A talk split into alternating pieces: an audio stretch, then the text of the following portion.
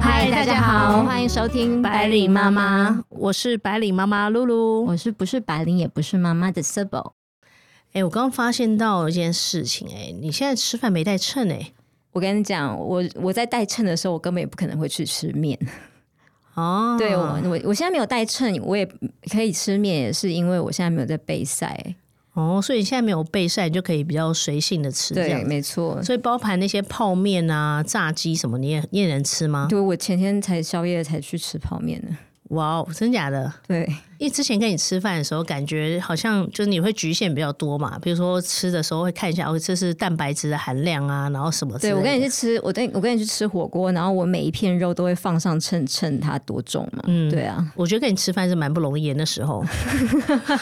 对，而且我也我也我会指定说只能够吃什么东西。对，对可是我看我同事他也在健身，可是他好像在吃的这方面比较没有那么挑剔，因为我看他下午的时候也是可以吃巧克力啊，然后或者是饼干什么的。因为没有啦，他可能每每个人健身目的不一样嘛，那健身的种类也有很多种，就是比如说像我是练健美，那健美就是会比较计较你的营养素，然然后你的运动方向。那有些人他就是练健康的，他就没有在乎吃什么东西，他就练个身体健康。那有些人是练健力的，他就是专门练力量、练重量。那有些人是练可能肌力、体能，有些人是练什么 CrossFit，就每个人的训练目的都不一样，不是每个人都是练肌肉线条，每个人都是要要练要练六块肌，每个人都是要练腹肌什么的。那你有预计什么时候还要再备赛吗？今年应该不会不会比赛吧？应该哦 OK 明年吧对啊。明年的时候才会这样做，对啊才会备赛就所对以目了。前嗯都可以找我吃饭。哦，好的。那这样不备赛的话，你运动的次数会下降吗？因为我之前看你好像一个礼拜都去健身房待五六天呢、对，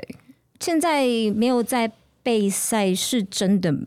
那个去去训练的频率没有以前那么高，可能变成大概四天左右吧。印象中，这些有在健身或者是注重体型的人，他们一般来说他就会吃的比较少，然后运动量很多。其实，嗯，no，你你以为有在健身的人会吃的比较少，没有，其实有在健身的人，他因为运动量大，很他可能就是会更饿，只是他会计较那些营养值，他吃什么东西。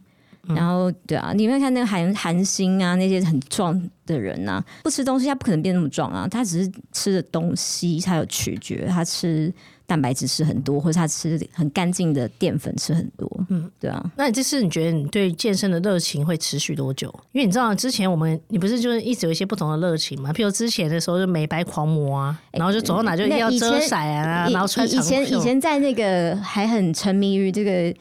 亚洲对审美的思维，就是对美白的思维，我曾经就是很疯狂的美白过，嗯，对，就是对很极端的美白。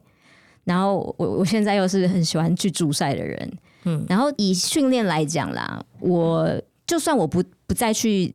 往健美训练，或是不再去比赛，我还是会做重训，我还是会，我觉得重训是一辈子的事情了。所以你觉得你会健身一辈子哦？对，我觉得训练是一辈子的事。哇哦，我没想到欸。对啊，其实我们今天就是想要跟他聊一聊刻板印象。但一般来说，其实刻板印象就是专指对于某些特定类型的人事物的一种就是概括的看法，这样。嗯，那其实我们通常比较常听到，比如说性别的刻板印象，然对，后比如说啦啦队员是女生，或者职业的刻板印象。哎，对，也有男生啦，这个我倒是觉得还好。但通常哎、想，但我前几次我我那我某一天在看一个视，别说不要说视频，我一个天在看一个影片，我才发现有人不知道芭蕾舞者也有男生呢、啊，芭蕾舞者有男生这个很久嘞、对啊，但对大，譬如说篮球，我上次看啦啦队就是有这种表演的时候，篮球的节目里面都啊是女生、欸嗯，就是比如说人家说啦啦队长要配一个什么什么足球队长这种这对不这种 的，然后说八卦杂志上面写，哎，哪个啦啦队员，棒球队的啦啦队员，啊对对对然后对对对 date 了一个谁哎、这样没子没。错没错没错没错，他不会说啦啦队的女生，他就觉得哦啦啦啦队啦员队员，对那你就知道说，哎，就是女生这样嗯子。嗯，然后或者说有些，比如说对于职业的既定印象，比如说，哎，很多人不知道相扑选手有女生这件事，我觉得蛮这奇怪这的。是你刚刚跟我讲我才知道的耶，对我我我我人生第一次知道有女相扑选手。对我，嗯，对我来说，我觉得已经知道很久了，所以我没想到对于职业，大家还是有会有这样的印象。这样，还有很多，比如大型车的司机，嗯，这个比对较少看过女生，没错，对好像大部分印象都是男司机，就是司机比较多，对啊这样子。他那可能需要比较大的体力吧，呃，对，可能可能那要个看嗯换挡是什么是比较需要、需要力量的吧？对啊，然后譬如说包含就是有些 wording 其实也会有一些 stereotype 嘛，譬如说像是台湾不是说会形容笑话。黄色笑话，但其实西班牙是绿色笑话，然嗯后或者说英文来讲的话，就会说是那个 blue joke，就嗯用蓝色来形容这样子，所以感觉颜色这个东西也是一个就是被被 stereotype 嗯被被人放上放上贴上标签啊标，签的，对，对就像就像我们不是很多那个性别揭晓的 party，我我我之前才没多久才去我妹的小小朋友的性别揭晓 party，那她也是非常从善如流的用了那个蓝色代表男生，粉红色代表女生的，对嗯，对，我我我是非常希望有一天我去参加别人的性别揭晓 party 的时候，他们可以不再用那个颜色来代表性别，可是其实我，嗯，你是说就是气球打开，气戳戳下破的时候不不再是那个蓝色就是 it's a boy，粉红色就是 it's a girl。那是可能调出一个什么洋剧代表 It's a boy，然 后调出一个什么代表一对一对胸部或是不 会阴道代表 It's a girl 这样子。 会不会太前卫？嗯，可能有吧。搞不我觉好得你现在说不查，定有搞不好搞不好国外早就已经行之有年了，对不对？嗯那嗯，新开放的国家，搞不好那个丹麦、丹麦、丹麦已经有人在做了之。前对不起，sorry，我觉得我对国家 stereotype 讲性开放国家，啊对我其实会想到荷兰。丹麦 Really，我有去过丹麦，但是我没有觉得它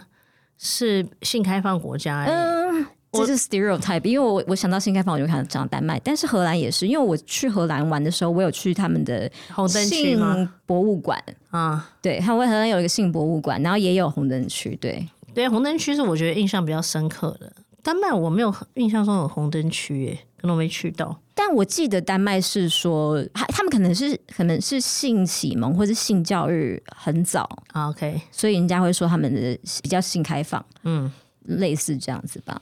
而其实讲到男，就是这种性别的刻板印象，其实像我们自己现在很多身边朋友都有小孩嘛，那嗯因为我们送礼物的时候也会有不免俗的，比如说人家男小男生的生日，我觉得我也会不免俗，会想说挑一下汽车啊，或者是乐高这种比较安全牌的。然后女生的话，我可能通常。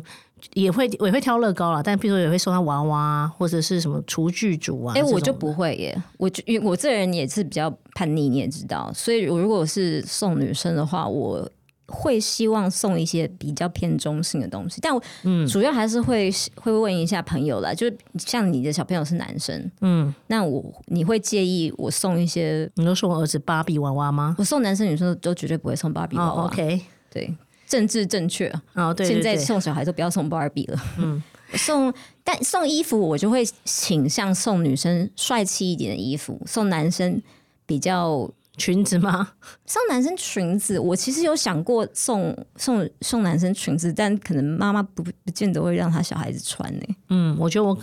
我送裙子你可能太儿前子卫，了。我送你儿子裙子，你会穿？你会给他穿我吗？们去苏格兰的时候，我可以让他穿一下啊，，去国外可以就嗯对了。但是在台湾，我觉得可能不会，因为但是现在我们大部分妈妈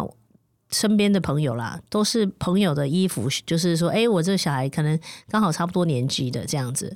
然后自己买的也会有一些。那但如果是有那种荷叶领的那种呢？王彦霖都还好吧，还是会，我觉得好像 OK。那公主袖的那种，没有，我没有收到公主袖的，但是如果有也无所谓。还是可能会太，款可能在家里可以穿、 啊。啊，你看，嗯，还是有一点，我觉得可能还是有一点。你看，但是我可以给我儿子穿那种粉，我记得有一次我给我儿子穿紫色的裤子，然后粉色的衣服，好像是也是人家送的吧，紫色是哪种紫？。是那种浅紫的那一种 哦，就 baby purple。 对，然后就出去就人家说，哎、美眉什么之类的。你看，人家就也是对于那个对颜色有 stereotype，对，那我就说，我就是说，嗯，就也不想解释。就问你，就是如果假设你儿子一越来越长大，变成一个气质比较中性、阴柔一点的，嗯，你就现会在不是很流行这种嘛？你仔细看，流现在行，这也不能说什么什么现在流年行吧，现在就是这种中性的人也蛮多的啦。但是对我来说，in general，就是我不现在会去管 su-。super super manly 或 super girly 的人，好像已经不没是有这么了主流了，对对对好像一般女生现在都会比较稍微没有那么 girly 一点。对对，好像是对啊，其实整体来讲，其实性别的刻板印象就是通常都来自家庭啊，或者是说你所处的环境，这样就是对，就是你受的教育一代一代会这样子嘛，嗯，传下来，对啊，然后比如说，可能说你男生应该要怎么样做，女生应该什么样的坐姿，或跟别人沟通的时候，你用词语言可能也会，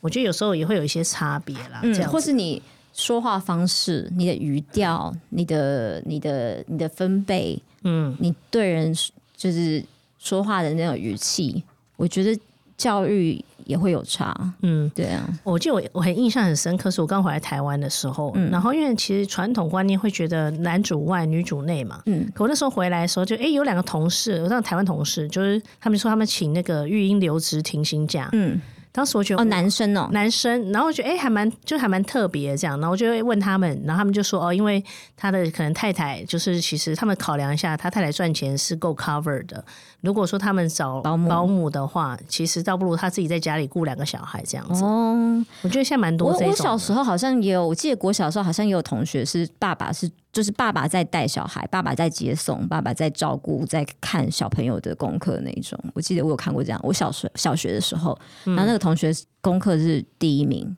分非常好。对所以爸爸在小孩的育儿当中也是很就是讲很重要的一哎、环。我我哥应该就算是主要陪伴小孩的人，嗯，因为他的工作可能时间比较自由，就可能主要在电脑上面，就是他不会不会拘束在哪个哪个地点，嗯所以他就是父母当中，他也是比较多在陪伴小孩的那一个人，但其实像就是之前我儿子的托婴中心，嗯，然后他们就是我家庭联络人的部分，就是我会写我老公，因为我老公他是就是比较可以有办法接电话，因为他在自己家里工作这样。那我是因为上班族的关系，所以就有时候可能开会的关系没办法接到电话，所以我的主要联络人其实是写先写我老公，再写我。嗯，可是不知道为什么那个老师永远坚持都要先打给我。然后呢，他就是打那三四次，然后我就会很紧张，想有什么大事情，他可能只是说：“哦，妈妈，那个他刚刚有吃饭的时候，可能同学弄到他一下有个刮伤哦，这样子。”我说：“哦，好的。”或者说：“啊，妈妈，他的那个上厕所有那个屁股疹哦，什么的。”他说：“哦，好。”就他给我打了很多电话，让我觉得很有压力。可是其实我不能说这是一个很重要的 topic，没错，但我觉得对于一个上班族来说，你这样子一直急扣会很紧张。哦，对，然后所以我就是跟他说，哎、我刚才讲说不好意思，就是可能其实相较下，你如果找不到我，可以联系我先生，他可以比较方便接电话。就后来老师就是很特别的，就是他直接不管什么事情，还是先打给我，我没接之后，他就会立刻打给我老公，然后再传讯息跟我说：“哦，妈妈，因为你刚刚没有接电话，所以我联系了爸爸什么之类的。”这样，我就觉得一定要先，就是老师就有这种 impression，就是觉得说，哎、一小一孩定有要事情先找妈妈，对，一定要先找妈妈，然后妈妈是首要联络人，就算是他没有写在首要里面，他也觉得他就是首要联络人。我不知道我们这一代，因为因为其实我们这个年纪的朋友们，嗯当父母的已经很多了，嗯，也现在已经不太有什么主外主内的分别了吧？就是大家可能都是双薪家庭啊，或者是都同时主外有主内吧，嗯，应该比较不会有就是联络人只有妈妈。嗯你有朋友是？你也有，你有，你也有朋友是妈妈，然后她是主要联络人吗？你要家庭主妇，我有朋友是家庭主妇啊，有，你有朋友是家庭主妇哦。对他就是结婚之后就辞辞职这样子，然后就当家庭主妇，然后他就是主要联络人，然后她也会觉得有时候她老公就会那种淋育儿。我觉得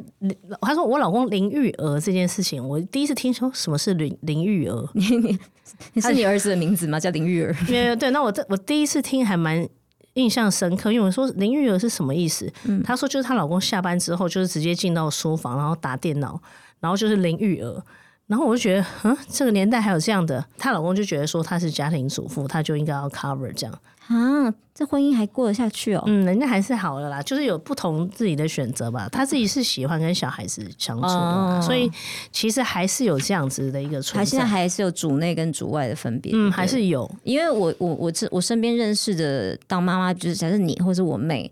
都是老公好像才是主要照顾者的样子。嗯，因为我们是上班 族，老公老公虽然是在自家公司，所以可以比较 flexible。我我没有要，我没有我没有说谁不是上班族啊，啊我说老公是主要照顾者，你是反对的吗？我老公也不是主要照顾，我觉得托婴中心跟我公婆好像才是主要照顾 者。 嗯哦嗯好的，对，好。然后其实我今天刚好也在跟我一个同，就是外国同事在聊天。我说：“哎、你对于这种性别的这刻板印象，我说那你会有这样的刻板印象吗？因为他是来自于呃俄罗斯这样哦子。你说俄罗斯人跟台湾人会不会有什么不一样的性别啊对，观然后想他就说，他们在俄罗斯来讲的话，其实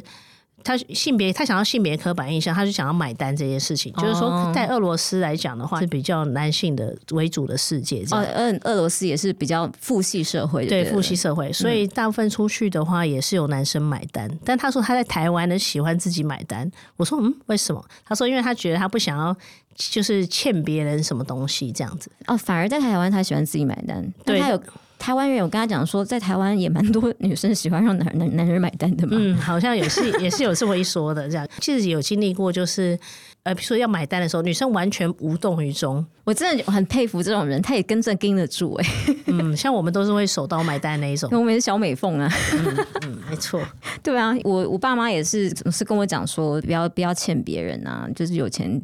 干嘛不买单？为什么为什么要人家帮你买单？嗯，对哎、啊，哎那你自己有经历过什么性别刻板印象吗？性别的刻板印象对于女生是不是？或者说你有被你觉得你有被歧视过，或者说被说啊别人就觉得你女生应该穿着怎么样啊？就首先练健身这件事情好了，我爸本身就会对于我在我在练健身这件事就跟我讲说啊，女生健健身不就是拿两公斤哑铃吗？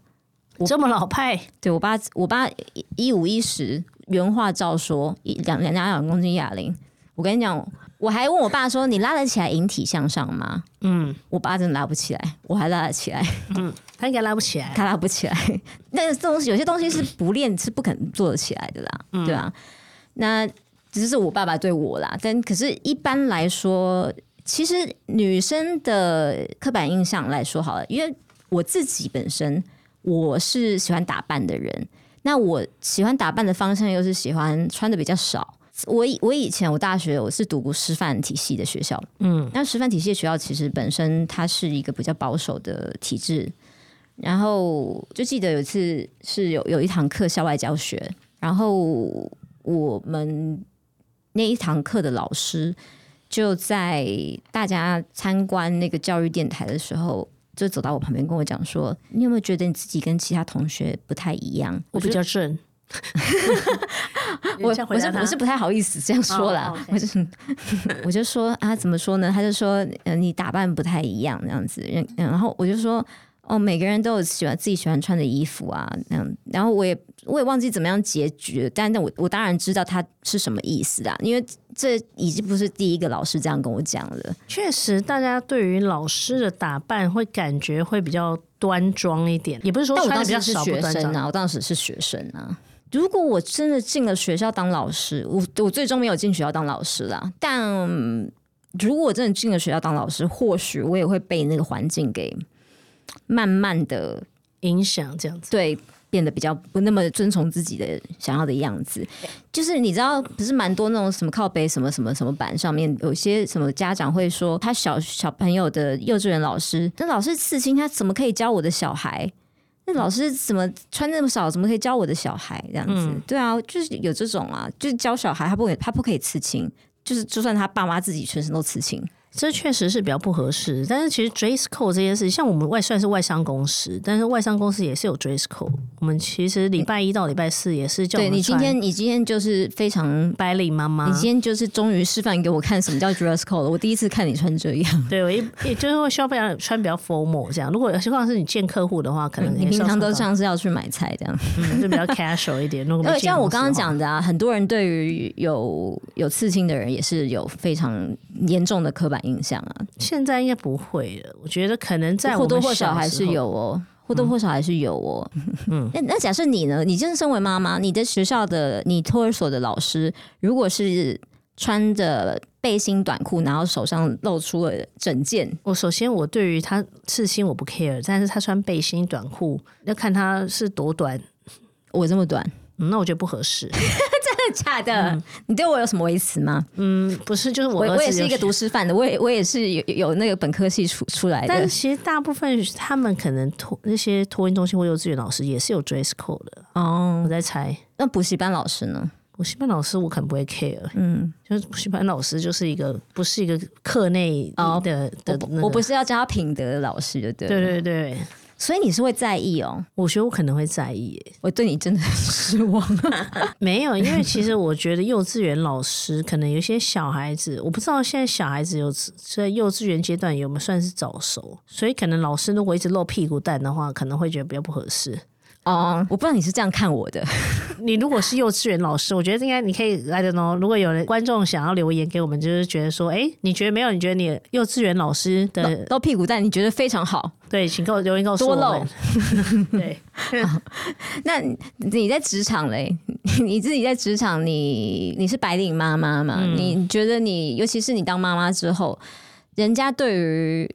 你一个高层当妈妈有什么样的 s- 那个 stereotype 吗？嗯，就是很多人会，就我其实我听过一个主管跟我说，哎、你现在当妈妈了，你是不是之后就比较没办法转调到那种需要去出外勤的工作，或者说比较少出差机会的工作？这样你你在这个当妈妈之前是有很多外勤吗？也没有啊，但是就是他们会有这种 impression，觉得说哦，你当妈妈之后可能没办法转调到一些需要去拜访客户比较多的工作，这样就是你他他给你自己给你一个限制，就你以前也没有，对但，是他因为你当妈妈之后，他自己给你一个限制，就算你以后有没有这个这个机会不管，他嗯就他就就直接去给你一个限制。对，然后像我的个性就是也是比较直接的，我嗯就会跟他讲说，我我觉得当不当妈跟我要不要出，就是就转调到需要去做外勤工作的，好像没有什么关联这样子，嗯因为本身台湾也没有很大，嗯，我觉得如果今天可能我们在美国，可能也许会有一些你影说响。周到周对需要两天这样子，对，那在台湾，其实你从台北到高雄，也就是一下而已，这样嗯子，哼，所以我觉得不会对我太多影响。这样，你从当妈妈到现在两年以来，你有真的有被派到国外去做什么事情吗？我还是照样出差啊。哦，就是你有，有你真你有真有真实的出差，对，就是一因为中间那里卡到疫情啊，嗯但疫情一开放之后，我就今年到现在已经出差四次了。然后完全都没有受到你是一个母亲这件事情影响。嗯，没有哎、对，因为主要照顾者是公婆。没有啦。 嗯，对。但我其实还有听过有些一些同事很有趣，就是有些同事他可能觉得你当妈妈之后呢，他就自己觉得说，哦，因为你是妈妈了，你现在就比较温柔，所以他就说，哦，我感觉你现在好像跟你当妈妈之前相比，性格柔和了很多。我有时候想，嗯，我你说好你同事说你当妈妈之后性格柔和了很多，嗯，可是我想，我我疑惑就是，我感觉我自己是没什么变的。就是通常是不熟的同事，他就会觉得说，哦，因为你当妈妈了，你就现在就是比较我 soft。哦我觉得你可能有 OK，really？、对你对你的世界观啊什么的，一定会有变啊，你你的处事态度啊，一定是有有差别的吧？可能我但我自己真的是没有感觉到，但是有听过比较不熟的同事啊，嗯，是这么说，但但我觉得他们可能也是一个一种客套话吧。嗯，也有可能。对，对我我我不认为，我觉得当妈妈的确是会改变一个人，没错。但是有没有到那么明显到不熟的人都会注意到，我倒是不一定。嗯，对，所以其实除了性别的刻板印象之外，其实我们刚刚也说嘛，就是其实还有对不同国家或者是对不同文化的一个因为我们都算是接触过蛮多不同国家的人，我曾经因为这个 stereotype 就是出糗过，我印象非常深刻。怎么说？就是因为你知道，以前师大有一家那个北平稻香村哦，烤对鸭，我们家很喜欢去吃，然后那家稻香村烤鸭，它除了烤鸭三吃很好吃以外，它还有那个酸菜白肉锅。对，然后我就印象超深刻，我一就是到北京那，因为我一开始去北京的时候，是我妈妈一开始也陪我去，现在怕我找房子不方便啊，什么的。你在那边工作的时候，对，然后那时候我们两个就觉得说，好，我们现在既然已经来到北京，我们一定要去北吃北京稻香村这样子。嗯，然后北平稻香村，对，北平稻香村，然后我们就决定要就是随便找就找到了这样，然后我们就好吧去吃，就我们一去那个店里面，因为那店很大，所以我们就说哦，那我们一进去这是餐厅吗？大傻眼，它是一间糕点店，糕点店，你说饼店哦，对，是个饼店。比如说就像黎 记，嗯，对，就像李记，你进去就哎、怎么都饼店？然后我记得我跟我妈两个就说，哎、不好意思，请问一下，你们这边有在卖烤鸭三吃吗？她说什么？我们这儿饼店儿，我们没卖烤鸭三吃。我说那有酸菜白肉锅吗？没，我们这就是饼店，我们是百年饼店儿。然后我就说哦，好东的北人是对北京人吗？然后我们就我就非常的糗，然后我跟我妈也是一脸问号，然后她也跟我们说我们是百年饼店这样，然后我们就搞得我们后来就好像还买了饼， 它是各种饼就对了，对，各式各样糕点类甜的，甜的、咸的都有这种。嗯，然后跟那个什么酸菜白肉锅一点关系我都等下没有。就上网去查，对，所以这是我就是曾经因为刻板印象出糗过这样子。 这也不算刻板印象。我觉得我我也要是我我也会误会耶。对啊，因为就是名字的关系了，就像人家温州人家也没卖大馄饨，但因为我们就是温州那想可能大他可能他馄饨们也有找到馄饨店吧。 哦也是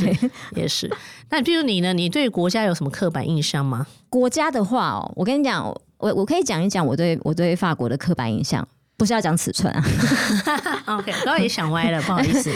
你对我真的是有很大的误会。你你我我我对你今天有些刻板我印今象天我今天才真的知道你，你对我有很深的刻板印象，对。嗯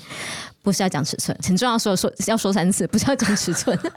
好的，我去巴黎之前，然后我当然所有去过巴黎的朋友都会跟我讲说，哦，小偷超多巴的，黎小偷啊，有多脏啊，绝对没有你想象中这么浪漫啊，嗯治安多差啊，多危险啊，搭地铁怎么样怎么样。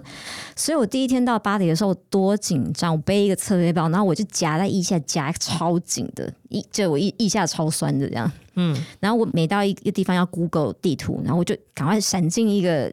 那个角落，然后躲在里面这样 Google。Google 完之后，先看一下往哪里走，然后才走进去，然后再躲进角落，再 Google，再再走出去。嗯，然后整我搞了第一天，整天超紧张，然后也没有真的去到哪里。因因为整天都在疑神疑鬼，然后搭地铁，搭地铁也不也不敢划手机，然后手机就是一直放在口口袋里面，然后然后一样一下夹夹超紧，然后这样一直盯着那个地铁上面的人，然后整个人有点像疯子一样。然后第二天我就决定说，不行，不能这样子，要放松一点。一样包包夹得超紧了，但是就是那那个手机上面一样就 Google 地图，但我还我还上上街去问人问路哦。他们都没有回你的啊。我们我之前去巴巴黎的时候，你只要看 “excuse me”，然后都闪开，我我媲跟哎美你日讲。本。我跟你讲，我跟他讲，excuse me，我就问路哦，还有三个四个围过来帮我看路哦，还拿自己的手机也跟我一起 Google，然后看路哦。是不是他不是法国人呢？他用英文回我啊，那应该不是法国人，哎你他可能是在巴黎遇到我那个外国他观就光是客。他就巴黎，他就他就是巴黎人，我不知道他是哪一国人。总之，他就用英文回我，那就看，哎、对啊，这是往哪里走，往哪里走啊？我想这不是唯一一个，嗯，我去，我记得我去一家通讯行，然后我要问一些关于 SIM 卡的问题。那刚好那个那个弟弟呢，他就是不会英文，不会讲英文嘛，他人人家就多 nice，他就拿出手机来用那个 Google Translate 跟我跟我对话，真假的？对。那我觉得他可能也不是巴黎人，他只是在巴黎打工的小留学生，从上面也来的。因为我去了法国两次，然后一次去了巴黎，一次去南法。我对于巴黎的印象真的是也是蛮差的，因为我们那时候我跟我一个朋友去，女生朋友，然后她就是东西有被偷，而且是在我们在看路一瞬间，她的相机就不见了。然后我们再去问路的时候，他们就都没有要理我们，然后我们就是靠自己这样子。可是我我真的我没开玩笑，我去巴黎碰到的人，对都对我非常的友善。嗯，可见你比那个艾米丽还 lucky。哦，就是你看那个艾艾米丽在巴黎吗嗯，我是有看了几集的。 ？Shame on you 啊你！ 博士，你都看什么剧啊？我还是会稍微挑一下啦。 其实不要说我们对于其他国家人有刻板印象，其实像我公司蛮多外国的同事嘛，然后他们对台湾其实也会有一些刻板印象。你说外国人对台湾人，嗯，因为他们就是觉得说台湾人其实我们有时候讲话的词汇其实蛮直接的，啊，我们我们对外国人讲话的词汇很直接就可能你可能会问他一些比较私密的问题啊，哦，因为我们可能不知道有些问题对外国人来讲是比较敏感。不不 appropriate 的。对，然后可是呢，我们讲话会转弯，就可能比如说他问你，你你觉得这个提案好不好？他可能不会告诉你说我觉得不好，那为什么不好？觉哪得里不好好又不直说，对，他就说，哎，我建议你是不是什么怎么样怎么样？他会绕来绕去的，然后绕到最后，可能外国同事都不确定嗯你他好到不底好好、喜不喜欢都不会直讲，但是对你却会问出很冒犯人的问题，比如对说你薪资多少这种事情。嗯，对，就是会有一些很奇怪的地方上面，就是觉得很怎么好像很直接这样子。嗯，可是真正的需要发表意见的时候，又不敢直接说。对，其实这跟我之前印象很深刻，我那时候在英国教课嘛，嗯，然后你教什么多大年纪？就是大，年纪就是我念博士的时候在教那个大学生这样，嗯然后印象很深刻，就是确实就像人家说的，亚洲人呢都很喜欢坐在很前面，就是的表其实。现的很好学，还是什么原因？其实具体为什么坐在很前面这件事情，我到现在还没有想通，是就因为是他们都有近视，所以要坐前面，然后可能怕听不太清楚嘛，还是 有怎耳么样？背，近视有耳背。对，然后反正就很喜欢坐前面。可是当你问他有没有问题的时候，全部都会先低头。那因为其实你你以前当学很生怕，跟你 eye contact，就对了。对，其实你当学生的时候，你可能没有意识嗯到，可是你站在上面，其实你可以看到很明显，亚洲学生就会同时的低头，然后不是亚洲，像打地鼠一样，赶快对，缩不起是来。亚洲面孔的同学，就会立刻立刻就是跟你 eye contact 那你自己当回答学生，的时候，你有觉得你是这样子吗？我自己当学生的时候是坐在比较后面的，哦，因为我听力比较好，啊 哈，加上你有戴眼镜，对我就看比较清楚。但我就是自己有发现到这件事情。那这个 stereotype 其实也是当时我同事跟我说说，哎、他觉得很奇怪，为什么亚洲的学生都喜欢坐在前面，可是你问他问题的时候，他不会发表自己的想法。当然那是我那个年代了，现在已经、我不知道现在怎么样，可能已经十多年过去之后有一些改变这样子。当然也不只说外国人对台湾啦，我觉得台湾在台湾的自己的岛内，我们对台湾的移工自己就会有一些算是歧视的刻板印象吧。可是其实你说外籍与外籍的那些移工，我现在就想到，因为我比较常搭高铁嘛，嗯，然后我在台北车站那边就会看到很多聚集的那些外籍移工这样，嗯然后所以我就觉得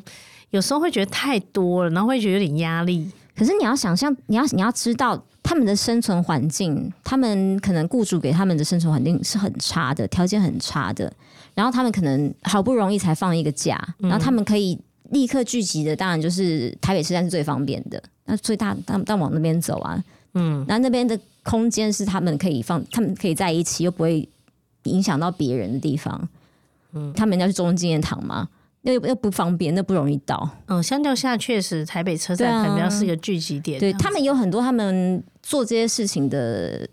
背后原因。对啦，就像你说，他们很喜欢开直播，或是他们很他们因为因为那是他们熟悉的语言、熟悉的人，因为没有人平常没有人会跟他们讲他们的语言嘛，他们也很孤单呐、嗯，对啊。然后我我现在我想到我前一阵子，大概一个月多前吧。看了一部是去年拿了金马奖最佳纪录片的电影，叫做《九枪》。九枪对，是因为他什么原因？最后被九开了枪九枪吗？对对对，其实就是九枪，就是九枪，就那那个九那个枪，它其实讲的是一个一个逃逸的移工，越南移工，然后他偷车被警察追捕。在追捕当中呢，就对这个越南移工开了九枪，连续开九枪，然后就身亡了。那因为这个过程当中呢，其实也刚刚好也牵涉到这个警察是不是执法失当，那个是另外一回事。中间当然也凸显了义工在台湾的一些困境，嗯然后这个困境就包括了我们我们对义工的一些刻板印象。哎、这突然让我想到，我之前看一部片也类似像这样的、就我之前看一部叫那个《八尺门的辩护人》，哦，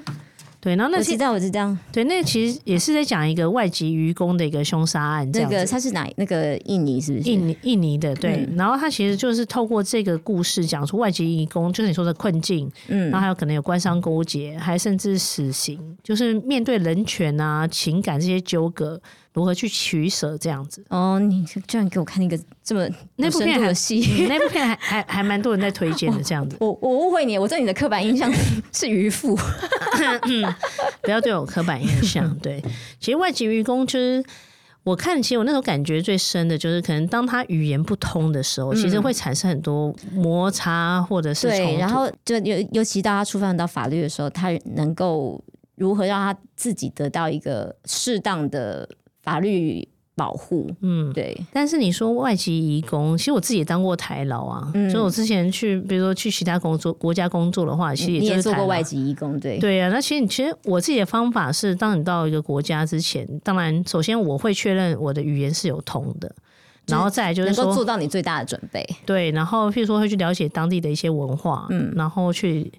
看一下说，哎，我怎么样有一些必须要有的技能去那边。譬如说，我知道很多外籍移工，他可能来之前，他可能。嗯，没有很完整的学着中文，或者说他可能他的那个雇主是讲台语为主要的，所以他们不会台语，嗯，所以你其实可以有时候走在路上，你会看到那种好像阿嬷跟那个外籍移工没办法沟通的情况，这其样实大部分好像是这样。嗯，所以我觉得其实我们不管去哪个国家，其实如果自己事先准备一下，